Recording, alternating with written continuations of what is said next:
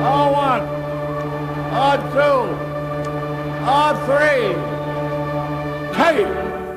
me out to the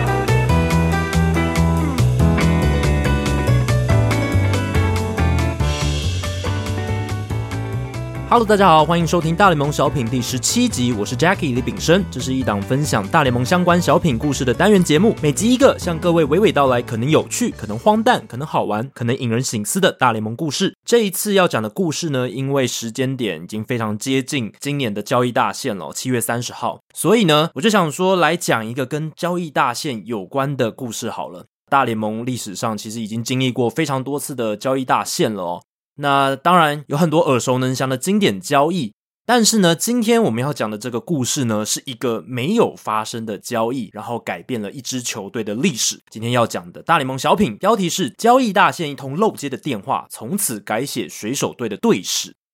今年大联盟的交易大限提早一天来到美国时间的七月三十号。那每一年呢，只要接近交易大限，无论是竞争球队想要补强、增加晋级季后赛的机会，还是战绩不佳的队伍想要清掉没有未来性的球员、重整薪资结构，总是都会产出一些具有不小影响力的交易案。而这一些交易案，当然也是我们这些棒球媒体还有球迷们的精神粮食，还有话题焦点。那交易大限前发生的交易，有时候不只会影响到球队在当年剩余赛季和季后赛的表现，有时候也可能会冲击到球队接下来好几年的命运哦。比如说，像一九九七年的季中交易，红雀就从运动家交易来重炮手 Mark McGuire。当然，McGuire 后来在九八九九两千年狂轰全垒打，九八年跟 Sammy Sosa 的这个全垒打竞逐也是为人津津乐道。两千年的时候，响尾蛇在季中从费城人交易来墙头 Kurt Schilling。大家都知道，后来响尾蛇之所以能在二零零一年拿下世界大赛冠军，Kurt Schilling 扮演的角色也是非常重要的。二零零九年，蓝鸟从红人队换来了 Edwin Encarnacion，那个时候 Encarnacion 还只是一个名不见经传的三垒手哦，炮火不是那么凶猛。但是到了北国加拿大之后，Encarnacion 变身成哦三四十轰等级的这个巨炮，帮助蓝鸟后来呢屡屡在这个季后赛有不错的表现。虽然没有顺利的拿下世界大赛冠军，但是也是有蛮大的贡献。二零一二年，小熊从游击兵换来 Kyle Hendricks，这个也对小熊队后来夺冠哦，还有接下来十年他们的整个战绩表现有很大的影响跟冲击。所以呢，我刚刚提到了这一些季中的交易案，其实都冲击了这些球队在交易案发生之后好几年的命运，不只是那一年的剩余赛季而已。但是呢，也有一些交易案，它是情况刚好反过来的。本来应该要发生的交易案，最后因为一些原因而胎死腹中。那事后呢，这些胎死腹中的交易被透露出来，然后媒体报道出来之后，引发众人的无限遐想。这个也是一个很经典的话题跟讨论的议题，这样子。今天我们就来来讲讲大联盟历史上一个经典的没有发生的交易案。这个没有成真的交易案酝酿的时间点，刚好就是在交易大限之前。而且呢，要是它当年有发生的话，故事主角球队西雅图水手的命运和接下来的队史将会彻底被改写。任何知道这件事的死忠水手迷都会跟你说，他们实在非常庆幸那一年这个交易案没有发生，否则水手在整个九零年代可能连一次季后赛的机会都没有。那九零年代后来大家都知道，水手曾经在一九九五和九七年打进季后赛。可是要是这一笔交易，我们今天要讲的这笔交易有发生的话，这件事可能不会发生。所以到底是怎么一回事呢？这一笔没有发生的交易案涉及了哪一些球队和球员，又是因为什么原因而胎死腹中的？今天我们就来好好讲一讲。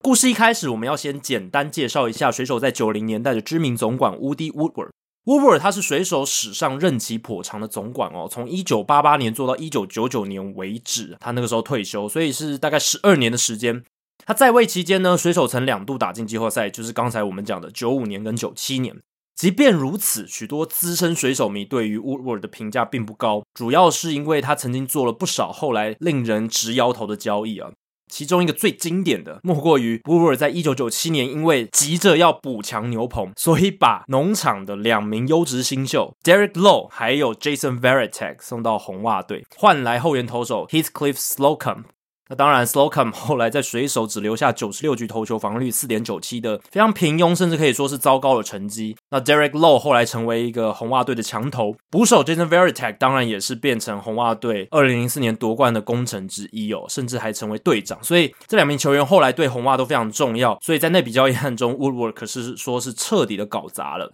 虽然 Woodward 在水手迷的心目中评价不是很好，可是啊，声名再怎么狼藉的总管，其实他只要做的够长，总会有几笔交易或者操作是值得大家称赞传颂的。那 Woodward 也不例外。从现在回头看，Woodward 在任期内他做的最好的几笔决策，在当时其实都不怎么被看好。那当然，事后回头看是不错的，可是那个时候其实是被批评的一些决策，反而是 Woodward 最好的一些决策。而这些决策呢，有一部分其实都涉及了这个巨怪 Randy Johnson，这个曾经在水手队史上非常著名的球星。而且 w o o r 他曾经对 Randy Johnson 做了三笔交易哦，也是他任期内做的比较好的交易决策的最佳例子。如果你是对水手队史有一定熟悉度的球迷，听到这里，你可能会觉得很奇怪，怎么会是三笔呢？因为 w o o r 当年不是只做了两笔跟 Johnson 有关的交易吗？一笔是把他交易过来，另一笔是把他交易出去。那那个第三笔到底是什么？不过，我们今天要讲的就是，其实事实上，Woodward 他真的曾经策划过第三笔涉及 Johnson 的交易，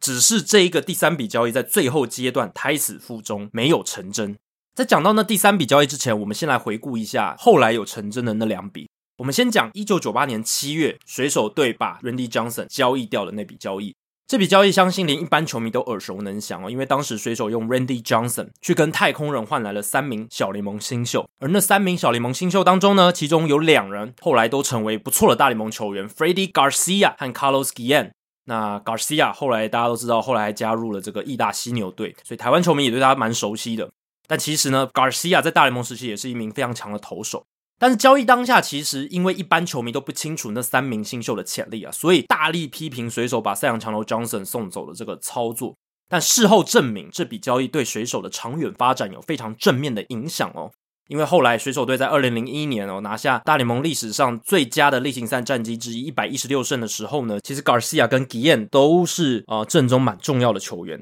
那从太空人角度来看，换到 Johnson 确实带给他们极大的战力挹注。Johnson 在那一年的下半季表现真的非常好，史诗级的内容，十一场先发十胜一败，八十四点一局投球防御率一点二八，一百一十六次三振，非常可怕的一个成绩。但是呢，太空人队很可惜，在当年的季后赛第一轮就被淘汰。所以虽然他们交易到 Johnson 也有很大的帮助，可是其实对于这个夺冠来说呢，并没有达成他们最终极的目的。最后，Johnson 在一九九八年的季末成为自由球员，然后跟响尾蛇签约。后来的故事大家也都非常清楚。第二笔交易哦，就是在一九八九年五月的那一笔，一九八零年代把 Randy Johnson 交易来的那一笔交易。一九八零年代的水手可说是出了名的吝啬，常常为了省一点钱而毁坏他们阵容的完整性。因此呢，他们那个时候想要把阵中的王牌投手 Mark Langston 交易掉，因为 Langston 的薪水已经变高了，而且呢，他自己也蛮向往这个大市场球队啊，洋基队啊、道奇队啊这种球队。所以呢，水手队那个时候也知道说他们季末没办法跟他继续续约，所以就想要把他在季中交易掉。所以呢，他们跟博览会队进行了一笔交易，水手送 Langston 去博览会，而博览会则把 Johnson 在内的三名年轻投手交给了水手。那八零年代末期的 Johnson，Randy Johnson，他其实只是一个空有球威、缺乏控球的新秀，所以那个时候球界对他的未来性评价喜忧参半，并不确定他是否能够成器啊。那当然，后来 Johnson 用进步的控球证明，水手在这一笔跟博览会的交易当中，可以说是十分有远见的。所以这两笔交易其实 Woodward 都算做得蛮漂亮的啊。来到水手队之后的 Johnson，他发展成名人堂等级的先发投手，三振功力可以说是史上左投之最哦。如果少了他，水手是不可能在一九九五年例行赛末段拉出令人惊艳的尾盘，而且在季后赛缴出不错的成果，这些都不可能发生的。而且一九九五年水手是先打败了纽约洋基在分区系列赛，然后呢才在美联冠军赛输给了印第安人。那要是没有 Johnson，他们根本我觉得应该连季后赛的边都碰不上了。那谈到 Randy Johnson，他在水手队的岁月，就可以顺势带到我们今天要讲的故事主轴，也就是 Woody Woodward 他做出的第三个哦涉及 Johnson 的交易案。一九九三年七月三十一日，大联盟季中交易截止日的当天，蓝鸟队同意了一笔将 Randy Johnson 从西雅图送到多伦多蓝鸟的交易案。讲到这里呢，我们要先来从水手队一九九三年的背景脉络说起。一九九三年呢，水手其实正经历队史一个重要的转捩点哦。水手队是在一九七七年成立的，那他们在队史的前十六年，也就是一九七七年到一九九二年这十六年间，只有一季的胜率超过五成。所以到一九九三年，或许是因为他们觉得哦已经输够了，实在难堪够久了，所以呢决定在那一季开始之前，从上到下改头换面，提升球队的战力。他们先是雇佣了1990年带领红人夺冠的教头 Lou Pinella 名教头，而且投手阵容呢也加入了 Norm Charlton 和 Chris Basio，然后让这个投手阵容增色不少。Norm Charlton 是一个很厉害的后援强投，而 Chris Basio 则是前一年在酿酒人队获得十六胜的佳绩。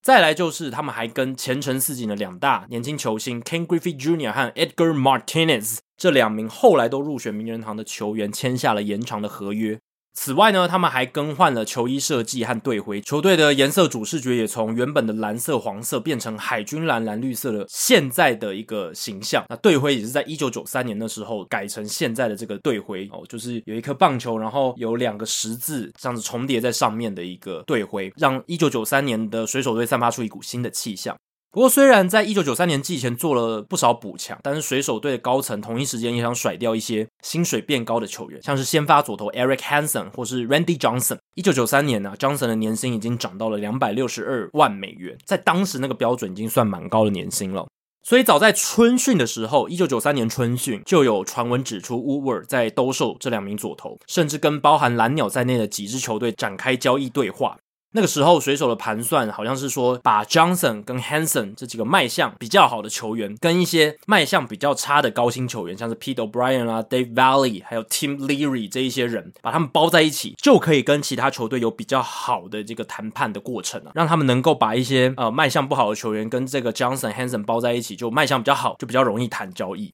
但是呢，这个传闻呢，其实让西雅图的地方媒体啊不太满意。西雅图地方媒体的棒球作家 John McGrath 当时就曾撰写专栏，希望水手千万不要交易掉 Johnson。他的写法是，交易掉 Johnson 会是不能再更离谱的错误了。如果只是为了从三千四百万美金的团队薪资省掉个几百万美金，因为这个理由去交易 Johnson 的话，那更是不可取了。水手队不应该去省这些钱的。如果水手队这么做的话，完全不合理。那我们常常说棒球界好像有这个棒球之神哦，那他也在冥冥之中会做一些事情，所以棒球之神冥冥之中似乎也认同这个 McGrath 的想法。水手开季没多久，主力先发投手 Dave Fleming 就受伤，然后呢，加上各队认为 Woody w o o v e r 他兜售 Randy Johnson 的时候开价太高，所以水手直到七月份都还没有把 Johnson 交易出去。那 Johnson 那一年呢，他也入选了生涯第二次的明星赛，在比赛中第三局不小心对费城人球星 John Kruk 投了一颗失控的火球，让 Kruk 吓出一身冷汗。那那一个插曲呢，也留下了一个有趣的经典画面。那明星赛过后呢，七月中下旬的时候，John Kruk 一度以为 Randy Johnson 要变成他的队友了，因为当时有交易传闻指出，在国联东区具有争冠实力的费城人要用大物捕手 Mike l i b e r t h a l 或中生代强投 Kurt Schilling 去把 Randy Johnson 换过来进行补强。那传闻盛行到许多费城人的球员其实都相信这件事会发生，当然结果是没有啦。费城人后来在那一年顺利挺进了世界大赛，只是在最终败给蓝鸟队饮恨。那这件事情也令人不禁遐想到，要是那一年费城人在季中换到 Randy Johnson 的话，会不会就能一举夺得一九九三年的世界大赛冠军金杯了呢？当然，这都只能留在想象里面，让我们自己去试想了。同一时间，在那个时候的水手队胜率大概五成左右，在美联西区仅落后分区第一大概三场左右的胜差。那那个时候美联西区的整体战力不强哦，所以水手照理来说是有机会力拼季后赛席次的。那水手之所以能保持竞争力，主要是靠他们的先发轮值和防守都相当不错。而且因为腿筋受伤，整季打打停停的主炮 Edgar Martinez 预计要在七月下旬就能归队了，打线预计将能获得有效的提升，所以理论上来看，水手是可以在交易大线前当买家做补强的。但为什么他们最后还是那么坚持想要做卖家，而且还想送走阵中最强的投手 Randy Johnson 呢？第一个原因也是最大的原因，是因为水手从明星赛后到七月底这十几天的时间战绩不振，来到七月三十一日当天，他们已经落后美联西区龙头的白袜队七场的胜差，而且水手似乎本来就对自己没什么信心，因为在七月二十五日的时候，总教练 Lupinella 被记者问到他觉得水手有没有机会竞争季后赛席次的时候，他竟然对媒体说，以现在的情况来看是没有的，所以总教练都投下了一个不信任票。可能就是高层示意说他们交易大限前要卖了，所以 Lupinella 会这样说，也可能是因为受到这个高层的因素的影响。那另一个比较台面下的原因，是因为 Randy Johnson 他因为一些因素而不太喜欢当时的水手队和西雅图。那个年代报道水手的记者时常批评 Johnson 有点爱抱怨东啦抱怨西的这种个性，让 Johnson 屡屡感到不满。再者呢，Johnson 也对当时水手的管理部门有点感冒，因为当时 Johnson 他发起了一个慈善的摄影计划。如果你对 Johnson 有点认识的话，就知道他在打棒球之外的一个很大的业余兴趣就是当摄影师啊。那他现在退休之后，更是几乎都是做了很多摄影的事情。他之前有发起一个援助游民的慈善摄影计划，但是呢，水手队高层没有去支持他，对此 Johnson 也非常感冒。然后还有一点就是 Johnson 他入选明星队的时候，也没有收到来自管理部门的恭贺。然后还有一个插曲是，也让 Johnson 觉得有点不爽，就是一九九三年季前的时候，水手队总裁 Chuck Armstrong 他就问候 Johnson 说：“诶，前一年的这个一九九二年的圣诞节你过得好不好啊？”诶，这个是常常就是球员回到了这个春训基地，回到球队报到的时候，诶，管理人员可能会跟这个球员他们回违很久之后第一次见面，所以会有一些问候，听起来很正常嘛？诶，你去年圣诞节过得好不好？你过年过得好不好？这种问题。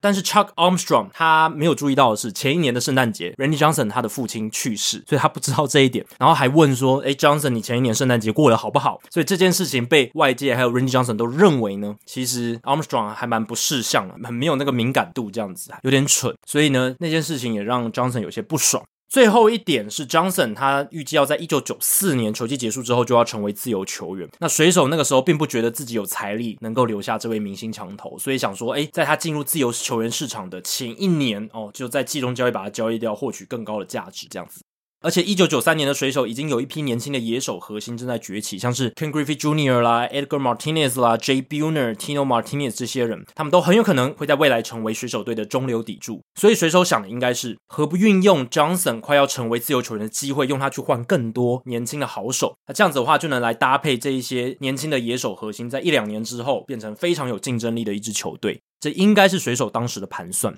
费城人的交易传闻告吹之后呢，关于 Johnson 的交易传闻消息没有停歇哦。像蓝鸟、洋基、红人都被传出对 Johnson 有兴趣啊。那个时候蓝鸟队兴趣最高，他跟洋基队在美联东区并列第一，而且红袜也仅仅只一点五场胜差紧追在后。那这一些球队在交易大限前的补强动作，就很有可能会决定美联东区冠军最后鹿死谁手。所以这个交易大限，一九九三年的交易大限，对蓝鸟队、洋基队、红袜队来说都很重要哦。明星赛之前呢，十一场比赛输掉十场的蓝鸟，他们知道自己很需要补强，而最需要补强的环节就是他们的先发轮值。前一年才刚赢得世界大赛冠军的他们，其实是有意挑战卫冕，所以他们是处在 win now 的状态，现在就要赢。所以他们在一九九三年的季中，他们是很愿意以未来的筹码换取当前的即战力。讲白话文就是用农场去换现在的这种明星球员。而且除了先发投手之外，他们也在物色运动家的明星外野手道帅 Ricky Henderson。那为了达到补强的目的呢，蓝鸟总管 Pat Gillick 愿意摆上谈判桌的筹码，包含三名优质的农场投手：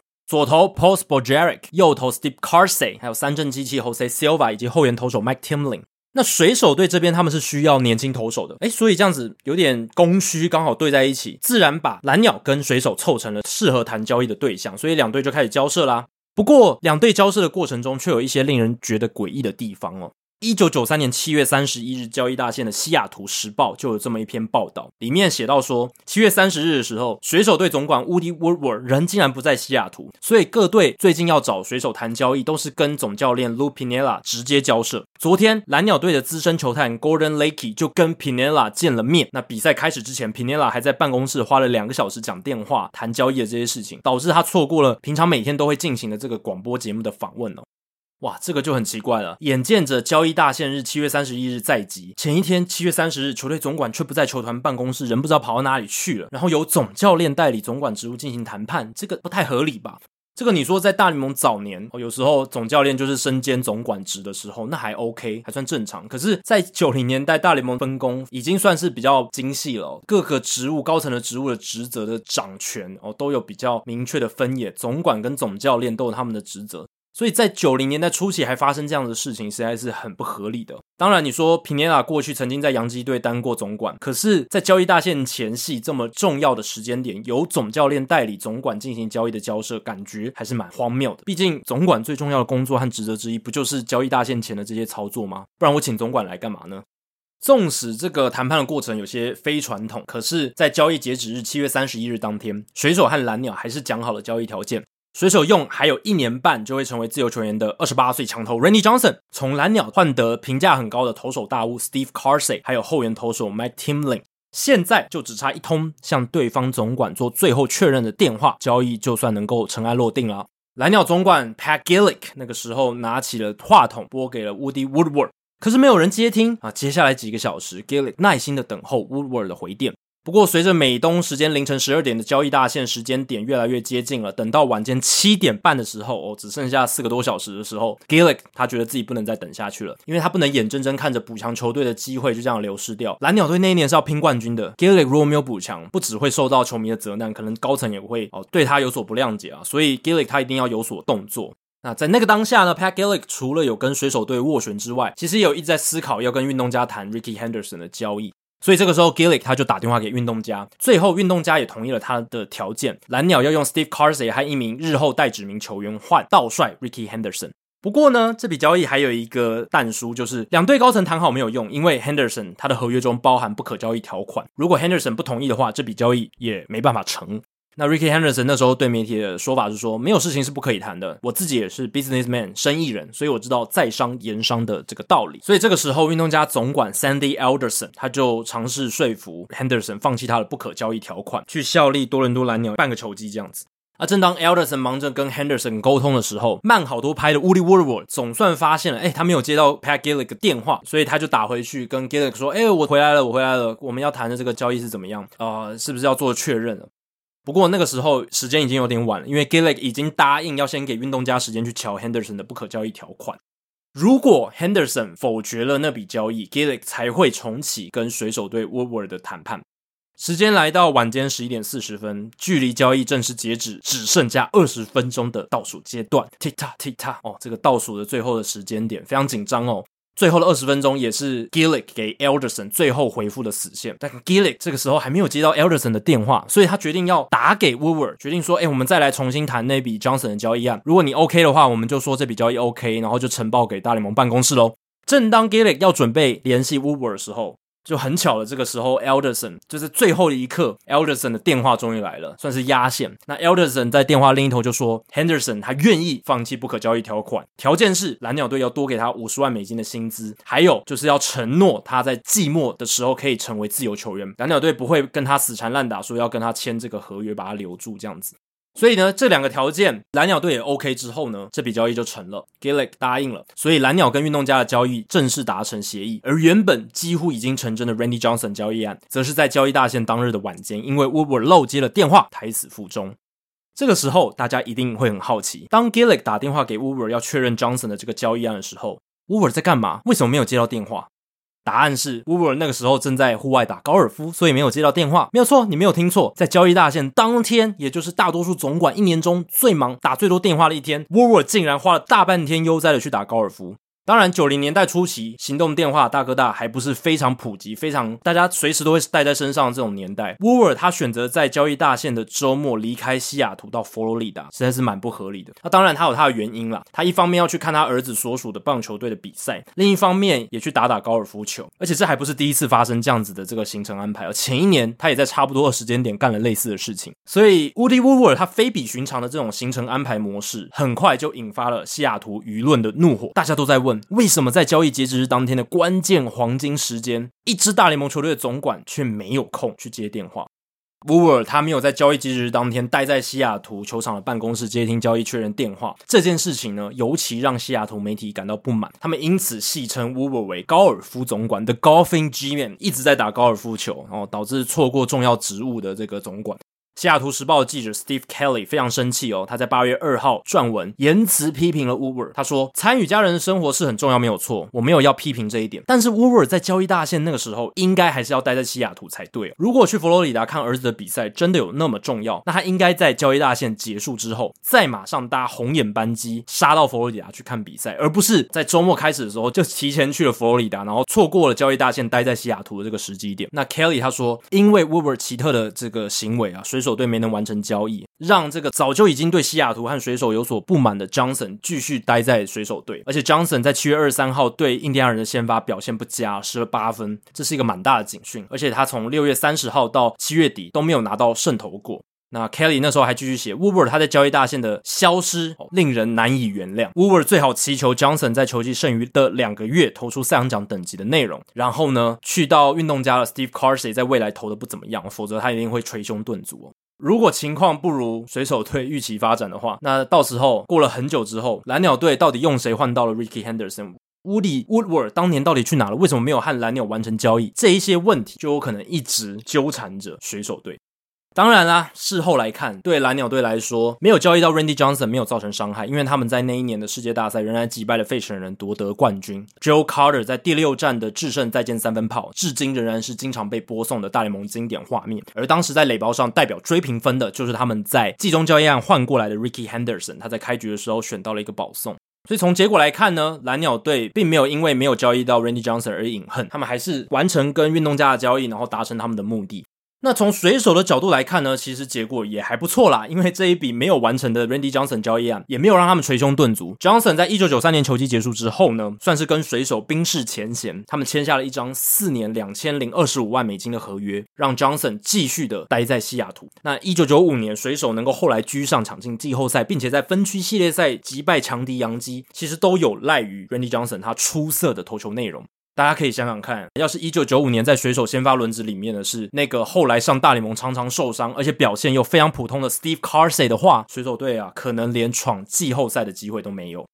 所以在这一个没有完成的交易案的案例当中呢，在这个故事里面，起初看起来像是 Woody Woodward 犯下严重错误的这个没有完成的交易案，长期下来反而大大帮助了水手，彻底改写了水手队在一九九零年代的历史。而回顾 Woody Woodward 的水手总管生涯，我们可以蛮讽刺的说，他对球队最大的贡献，或许是那一些没能顺利完成的交易案。不过我们最后还是要说，虽然 Woody Woodward 他因为漏接了那通电话，才能够没有完成这笔交易案，然后帮助了后来的水手。可是他在交易大限，还有前几天那个周末不在球队的办公室，然后跑到佛罗里达，然后又没有接到电话这件事情，其实以总管职务的角度来说，还是非常不可取，还是非常值得批评的。只是他误打误撞，造就了一个好的结果。只能说是塞翁失马焉知非福了，但 w o o d 的评价会不好，也是有他的原因在的。那这些荒谬的事情，就是让他的后来的名声并不是特别好的原因。那水手队当然后来呢，很有趣的是，在这个故事中，蓝鸟队的总管 Pat Gillick 还成为了水手队在两千年到两千零三年的总管。他当然也做的还算不错。可是后来水手队的一些总管，像 Bill Bavasi 啦，或者是 Zach Zdurancic 哦，他们都不是成果太好的总管，那也造成了水手队在过去二十年来都没有能够再打打进季后赛，实在是非常可惜的。